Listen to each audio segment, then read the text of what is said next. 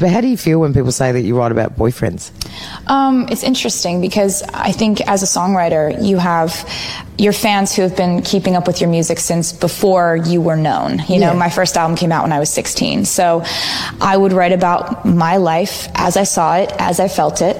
And then what happens is as you get more successful, which you're lucky if that happens, Yeah.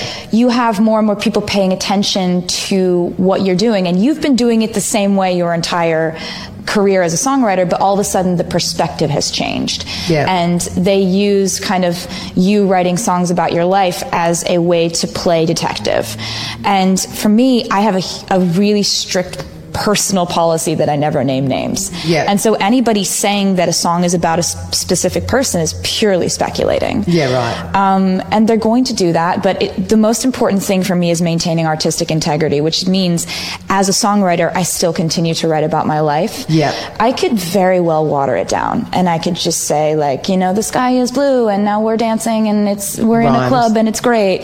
But, and uh, I just don't think I love that, that song. It's a, I know, I know it was a number one hit, but No, but people can they can sense honesty. You can tell in your music. You could, you know, you can hear it. You're going to have people who are going to see the depth from which you approached a song. The fact Yeah. that you put, you know, emo- your real emotions into it and that that's valuable and that's good and that's real. Yeah. And then you're going to have people who are going to say, oh, you know, like she just writes songs about her ex-boyfriends. And I think, frankly, that's a very sexist angle to take. No one says that about Ed Sheeran. No one Yeah, says it right. about Bruno Mars. They're all writing songs about their exes, their current girlfriends, their love life, and no one raises a red flag there. 大家可以加入老师的英语学习群，跟我们一起玩着虐口语，还有来自全球各地的小伙伴一起结交口语搭档， 创造一个非常好的语言学习环境，一直 speak English。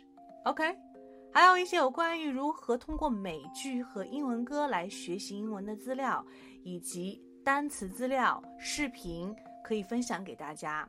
赶紧来加我的微信吧！See you really soon and have a good day. Stay tuned.